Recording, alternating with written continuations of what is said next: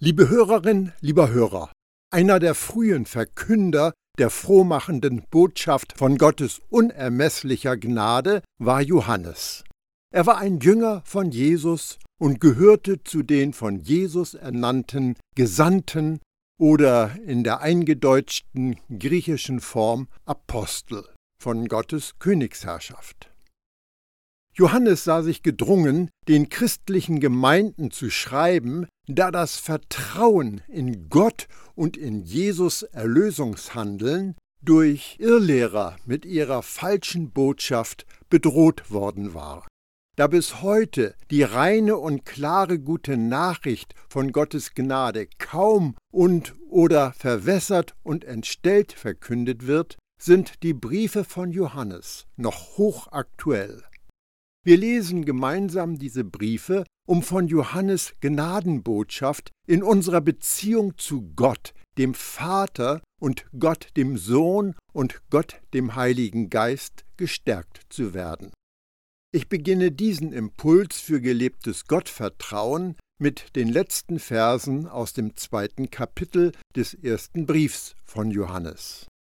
Und nun, Kinder, bleibt in ihm, damit wir, wenn er offenbart werden wird, Freimütigkeit haben und nicht vor ihm beschämt werden bei seiner Ankunft.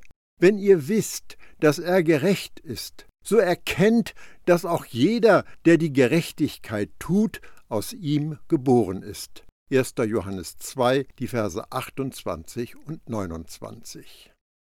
Kinder, Johannes benutzt, wenn er Gottes Kinder oder die Glaubenden oder die, die zu Gottes Ekklesia gehören, anspricht, eine Verkleinerungsform von Kind. Damit bringt er die enge Verbundenheit von Gott mit seiner Gemeinde zum Ausdruck. Bleibt in ihm. In Gott und oder in Jesus zu bleiben, ist eine der Kernaussagen in diesem Brief. Johannes weiß, Glaubende können in dieser Welt nur dann als Kinder Gottes überleben, wenn sie zur Ruhe in Jesus gefunden haben, wenn er offenbart wird bei seiner Ankunft. Johannes war persönlich Zeuge von Jesus Himmelfahrt geworden. Wie die anderen Apostel auch, hatte er die zuversichtliche Erwartung, dass der Herr eines Tages wiederkommen wird, möglicherweise sogar noch zu seiner Lebenszeit. Wir können Freimütigkeit haben. Der Glaubende, der sich der Liebe seines Vaters bewusst und sicher ist, wird Jesus Wiederkunft nicht fürchten, denn sie, er weiß, alle Schulden auf dem Lebenskonto sind von Jesus am Kreuz getilgt worden. Überfließender Segen steht jetzt auf der Habenseite und nicht vor ihm beschämt werde. Dieses vor ihm heißt wörtlich von ihm hinweg.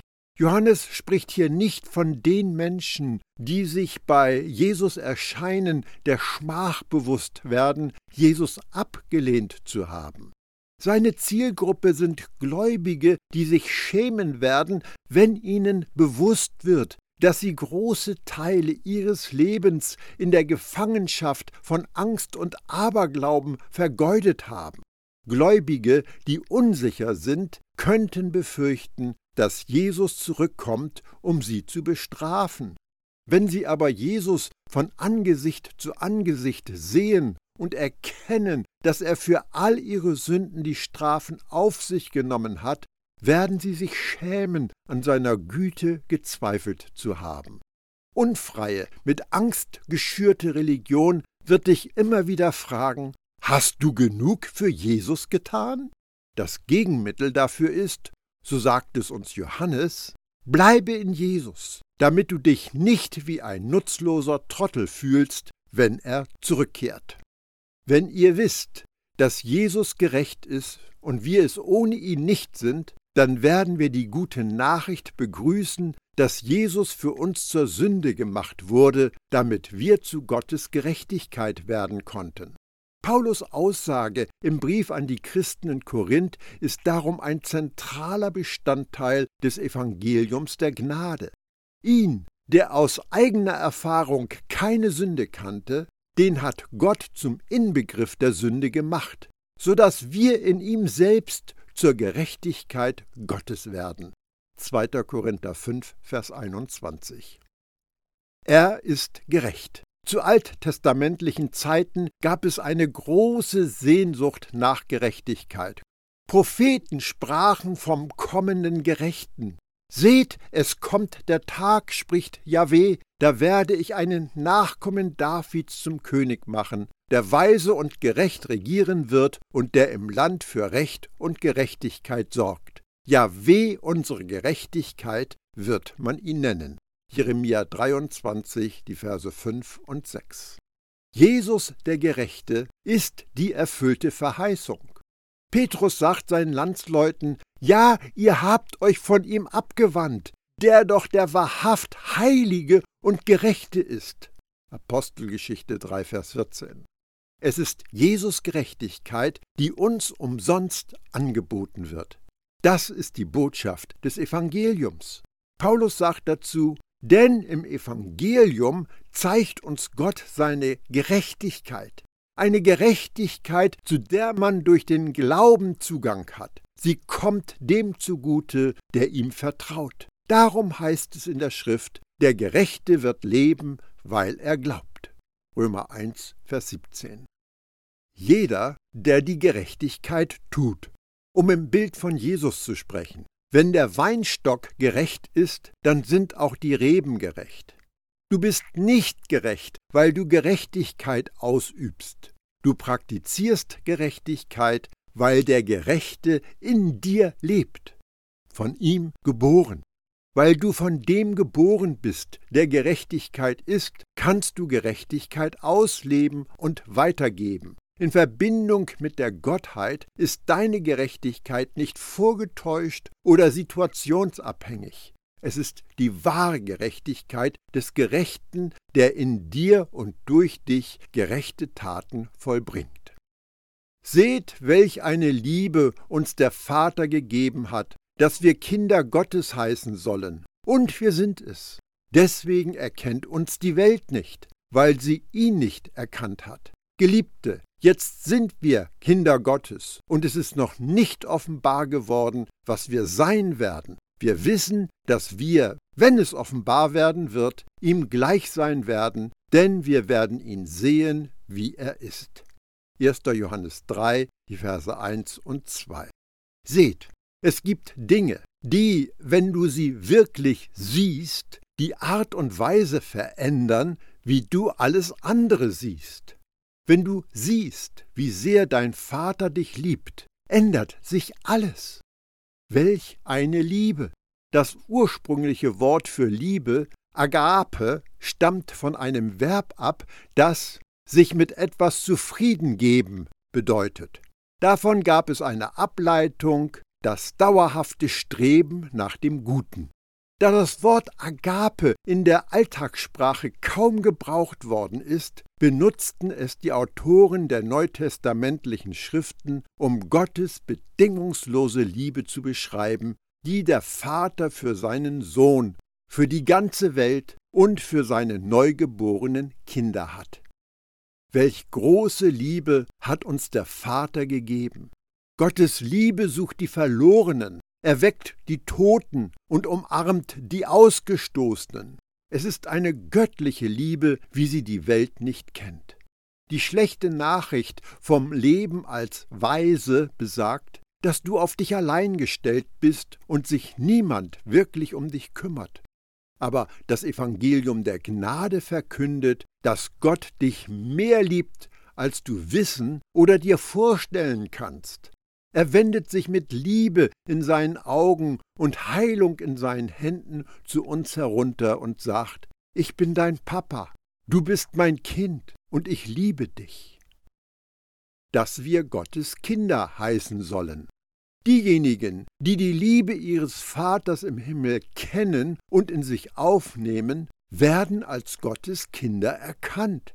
Es sind Leute, die in Gottes Familie adoptiert worden sind. Sie sind in Jesus versiegelt und mit seinem Geist als Garantie versehen. Johannes bezieht sich bei zahlreichen Gelegenheiten auf Glaubende als Gottes Kinder. Und wir sind es. Es gibt keinen besseren Prüfstein für unsere Errettung, als Gott als unseren Vater und uns selbst als seine geliebten Kinder zu erkennen und zu begreifen. Das gibt unserem Leben Gewicht und Sicherheit. Paulus sagt, Ihr alle seid also Söhne und Töchter Gottes, weil ihr an Jesus Christus glaubt und mit ihm verbunden seid. Galater 3, Vers 26.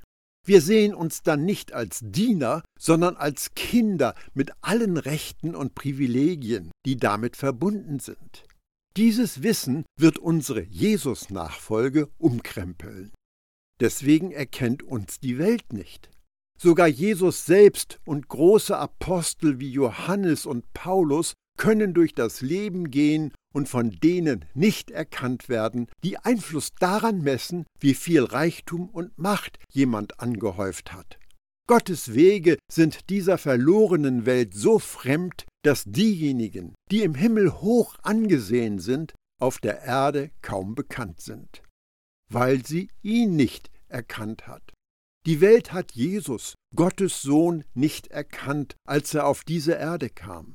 Schon fast ein wenig resigniert schreibt Johannes. Doch obwohl er unter ihnen lebte und die Welt durch ihn geschaffen wurde, erkannten ihn die Menschen nicht. Johannes 1, Vers 10. Wenn du ein Glaubender ohne Ansehen in den Augen der Welt bist, befindest du dich tatsächlich in bester Gesellschaft. Jetzt sind wir Kinder Gottes. Für den Jesus-Nachfolger ist die Adoption in Gottes Familie kein zukünftiges Ereignis, etwas, was uns vielleicht erst nach dem Tod widerfährt, sondern eine gegenwärtige Realität. Du wirst als Gottes Kind nie jemand sein, der irgendwann mehr geliebt wird, mehr Gottes Kind ist, als du es gerade jetzt bist. Als Gottes Kind ist deine Zukunft sicher und gesegnet. Paulus beschreibt es so treffend. Ihr seid also nicht länger Gefangene des Gesetzes, sondern Söhne und Töchter Gottes. Und als Kinder Gottes seid ihr auch seine Erben. Euch gehört alles, was Gott versprochen hat. Galater 4, Vers 7. Es ist noch nicht offenbar geworden, was wir sein werden. Obwohl der Jesus-Nachfolger in seinem Geist nagelneu gemacht worden ist, hat sich unser physischer Körper noch nicht verändert. Innerlich sind wir genau wie Jesus. Denn wie er ist, so sind auch wir in dieser Welt. 1. Johannes 4, Vers 17. Unser sterblicher Leib wird aber erst bei Jesus Wiederkunft verschwinden, und dann werden wir mit einem unsterblichen Körper ausgestattet. Wie das sein wird, bleibt eine große Überraschung. Wir wissen, dass wir, wenn es offenbar werden wird, ihm gleich sein werden. Wenn Jesus in Herrlichkeit zurückkehrt, werden wir sofort verwandelt. Unsere alternde und abgenutzte irdische Hülle wird durch einen unvergänglichen Auferstehungskörper ersetzt. Paulus jubelte, aber lasst mich euch ein wunderbares Geheimnis sagen, das Gott uns offenbart hat. Nicht jeder von uns wird sterben, aber wir werden alle verwandelt werden. Das wird in einem kurzen Moment geschehen, in einem einzigen Augenblick, wenn die letzte Posaune ertönt. Beim Klang der Posaune werden die Toten mit einem unvergänglichen Körper auferstehen, und wir Lebenden werden verwandelt werden so dass wir nie mehr sterben. 1. Korinther 15, die Verse 51 und 52. Deshalb sehnen wir uns danach, diesen himmlischen Leib anzuziehen wie ein Kleid. So werden wir nicht nackt dastehen, wenn wir den irdischen Körper ablegen müssen. Aber solange wir in diesem Zelt hier leben, sind wir bedrückt, denn wir möchten ja nicht entkleidet, sondern überkleidet werden, damit das Sterbliche vom Leben verschlungen wird. 2. Korinther 5, die Verse 2 bis 4. Denn wir werden ihn sehen, wie er ist. Wir werden durch den Anblick von Jesus verändert. Diesen Gedanken hat Paulus so zum Ausdruck gebracht. Ja, wir alle sehen mit unverhülltem Gesicht die Herrlichkeit des Herrn. Wir sehen sie wie in einem Spiegel, und indem wir das Ebenbild des Herrn anschauen, wird unser ganzes Wesen so umgestaltet, dass wir ihm immer ähnlicher werden und immer mehr Anteil an seiner Herrlichkeit bekommen. Diese Umgestaltung ist das Werk des Herrn. Sie ist das Werk seines Geistes. 2. Korinther 3, Vers 18. Es gibt drei Phasen der Veränderung Vergangenheit, Zukunft und Gegenwart. Zuerst gibt es die Adoption des wiedergeborenen Glaubenden in Gottes Familie. Du warst mal ein Sünder und von Gott entfremdet, aber jetzt bist du Gottes Kind, und diese Veränderung war in deiner Vergangenheit. Zweitens gibt es den zukünftigen Austausch deines sterblichen Körpers gegen einen Auferstehungskörper. Das findet statt, wenn Jesus zurückkehrt. Drittens gibt es ein fortwährendes Wachstum in deinem Wesen und in deiner Gesinnung. Die geschieht, wenn du auf Jesus schaust. Es ist diese dritte Art von Veränderung, über die Johannes gleich sprechen wird. Und jeder, der diese Hoffnung auf ihn hat, reinigt sich selbst, wie auch jener rein ist. 1. Johannes 3, Vers 3. Jeder, der diese Hoffnung auf ihn hat. Ein Liederdichter hat einmal ein Lied geschrieben, das mit dem Satz beginnt Wir sind voll Hoffnung auf den Tag des Herrn. Jesus Nachfolger sind voll freudiger Erwartung auf die Wiederkunft ihres Herrn und Erlösers reinigt sich selbst. Bei dieser Aussage müssen wir sehr aufpassen, dass wir sie durch die richtige Brille lesen. Wir werden zu dem, was wir anschauen. Diejenigen, die ihren Blick auf den reinen, vollkommenen Jesus richten, dürfen feststellen, dass all der Schmutz und das Durcheinander, was ihre Seele belasten könnte, von ihnen abgefallen ist die falsche und betrügerische Art ist, diesen Vers durch die Brille des Gesetzes zu lesen und sich gedrungen zu fühlen, ich muss mich reinigen, um ein Kind Gottes zu werden. Du bist bereits ein innig geliebtes Kind in Gottes Familie. Du bist ein Sohn oder eine Tochter, nicht weil du das Böse meidest, sondern weil du an Jesus glaubst. Klarer kann Johannes das eigentlich nicht ausdrücken.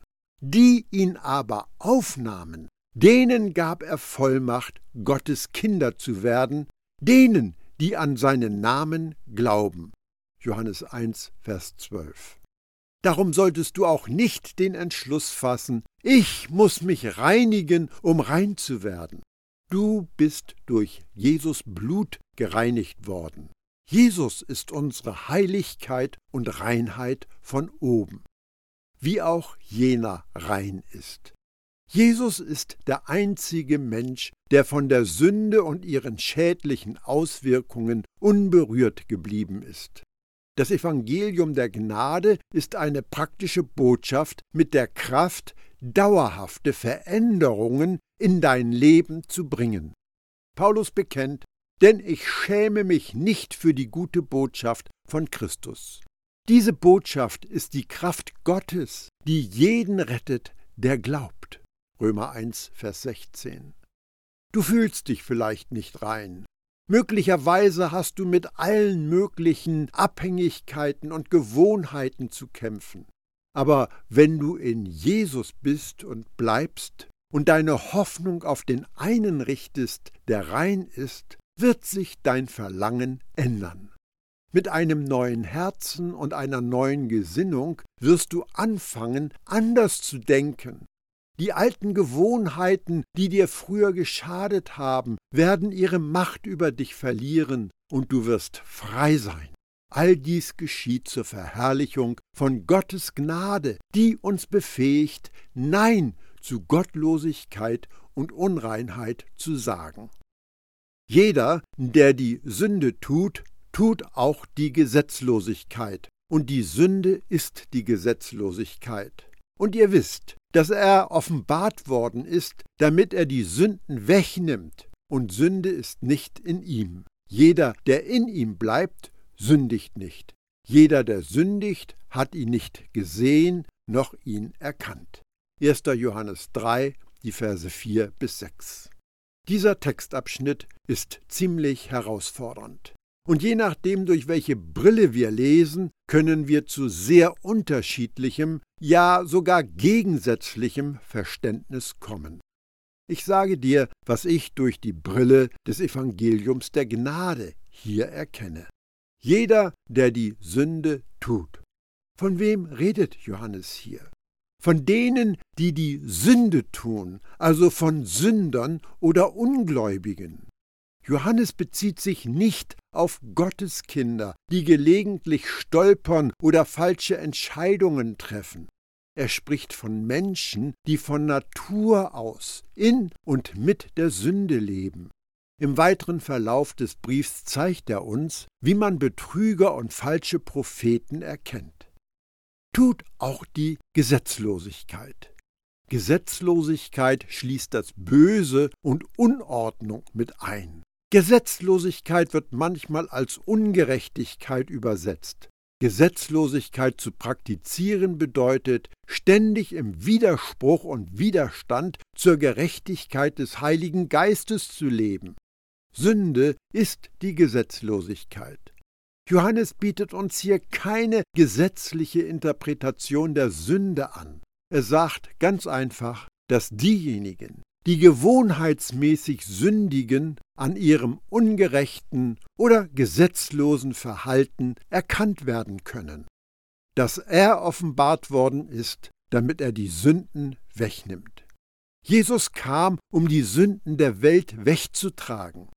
Gleich zu Beginn seines Wirkens auf dieser Erde begrüßt Johannes, genannt der Täufer, Jesus mit den Worten Seht her, da ist das Lamm Gottes, das die Sünde der Welt wegnimmt. Johannes 1, Vers 29. Und Petrus bekräftigt, Christus hat unsere Sünden auf sich genommen und sie am eigenen Leib zum Kreuz hinaufgetragen. Das bedeutet, dass wir für die Sünde tot sind und jetzt leben können, wie es Gott gefällt. 1. Petrus 2, Vers 24. Deine Sünde, deine Schuld wurde nicht übertüncht oder unter den Teppich gekehrt, das heißt unter Jesus Blut versteckt. Jesus hat sie auf sich genommen und weggetragen. Sie wurden von uns weit, weit entfernt. Wie schon David sagte, so fern wie der Osten vom Westen ist, so weit schafft er unsere Vergehen von uns fort. Psalm 103, Vers 12. Du kannst ganz sicher sein, alle deine Sünden sind weg und es gibt keine Barriere mehr zwischen dir und Gott. Und Sünde ist nicht in ihm. Jesus war als Mensch sündlos und rein, als Gott ist er es ja sowieso. Damit die Sünden der Menschen nicht nur unter den Teppich gekehrt werden, sondern ein für allemal aus der Welt geschafft worden sind, brauchten wir einen Hohepriester, der nicht weltfremd, aber von Sünde unberührt war. Der Schreiber des Briefs an die hebräischen Christen kommt zu dem Schluss, ein solcher Hohepriester war genau das, was wir nötig hatten. Einer, der durch und durch heilig und ohne jede Schuld ist und an dem Gott nichts auszusetzen hat. Einer, der sich grundlegend von uns sündigen Menschen unterscheidet und dessen Platz hoch über dem höchsten Himmel ist. Hebräer 7, Vers 26. Und dieser hohe Priester ist kein anderer als Jesus selbst. Jeder, der in ihm bleibt, sündigt nicht. Tauche in ein Schaumbad ein und du wirst nass und sauber. Ebenso wird derjenige, der in Jesus eintaucht, von Jesus Heiligkeit benetzt, von der Sünde gereinigt und von der Macht der Sünde befreit, weil in Jesus keine Sünde ist. Diejenigen, die im sündlosen Sohn bleiben oder dort Wohnung beziehen, lassen ihre sündigen Gewohnheiten vor der Tür. Sie verlieren jedes Interesse am Sündigen, weil sie etwas Besseres gefunden haben. Jeder, der sündigt, hat ihn nicht gesehen noch ihn erkannt. Auch an dieser Stelle müssen wir wachsam sein, dass wir nicht in die Denkmuster des alten Bundes zurückfallen und diesen Text mit dem Gesetz im Hinterkopf lesen. Johannes war ein Apostel des neuen Bundes, der Gnade, und seine Briefe sollen die Jesus-Nachfolger und die, die Jesus noch ablehnen, davon überzeugen, dass es zur Botschaft der Gnade keine Alternative gibt. Jemand, der in der Sünde verharrt, darin gefangen bleibt, hat sich nicht für die befreiende Offenbarung der Gnade, für die Offenbarung von Jesus geöffnet. In Jesus ist keine Sünde, und darum konnte nur er das Problem Sünde lösen. Leute, die von der Sünde nicht lassen, mögen von Jesus gehört haben. Vielleicht finden sie sogar die christliche Lehre interessant. Es mag sogar sein, dass sie einer christlichen Konfession angehören. Ja, sie können sich sogar engagiert in einer christlichen Gemeinde einsetzen. Aber wenn diese Menschen sich wie Gefangene der Sünde verhalten, haben sie sich nur einer unvollständigen Offenbarung von Jesus geöffnet. Und die verändert niemand und führt nicht zum Ziel. Es wäre eine anmaßende Behauptung zu sagen, dass Christen niemals mehr Fehler machen und dass sie ein vollkommenes Leben abliefern. Aber das Sündigen, das Leben aus der oft unbewussten Vorstellung heraus, dass ich Gott nicht brauche, ist ein Wesenszug von Adam, nicht von Jesus. Unser altes Selbst mit seinen sündigen Gewohnheiten ist mit Christus am Kreuz gestorben. Paulus konnte das nicht genug betonen. Wir sind doch in Bezug auf die Schuld gestorben. Wie können wir dann noch länger unser Leben in ihr führen? Oder wisst ihr nicht, dass wir alle, die in die Wirklichkeit des Messias Jesus hineingetaucht wurden, auf diese Weise in seinen Tod hineingetauft wurden? Römer 6, die Verse 2 und 3. Die Person, die du einst warst, die der Gefangene der Sünde und der Begierden des Fleisches, gibt es nicht mehr. Übernimm Gottes Sichtweise von dir und halte dich für tot für die Sünde und lebendig für Jesus und sei frei. In Jesus, durch Jesus, wegen Jesus bist du kein Sünder mehr, sondern ein Heiliger, eine Heilige, vom Vater heiß geliebt. Vertraue auf das, was dein himmlischer Vater aus Liebe zu dir für dich getan hat. Nimm es an und in dir auf und lebe das neue Leben eines erlösten Menschen.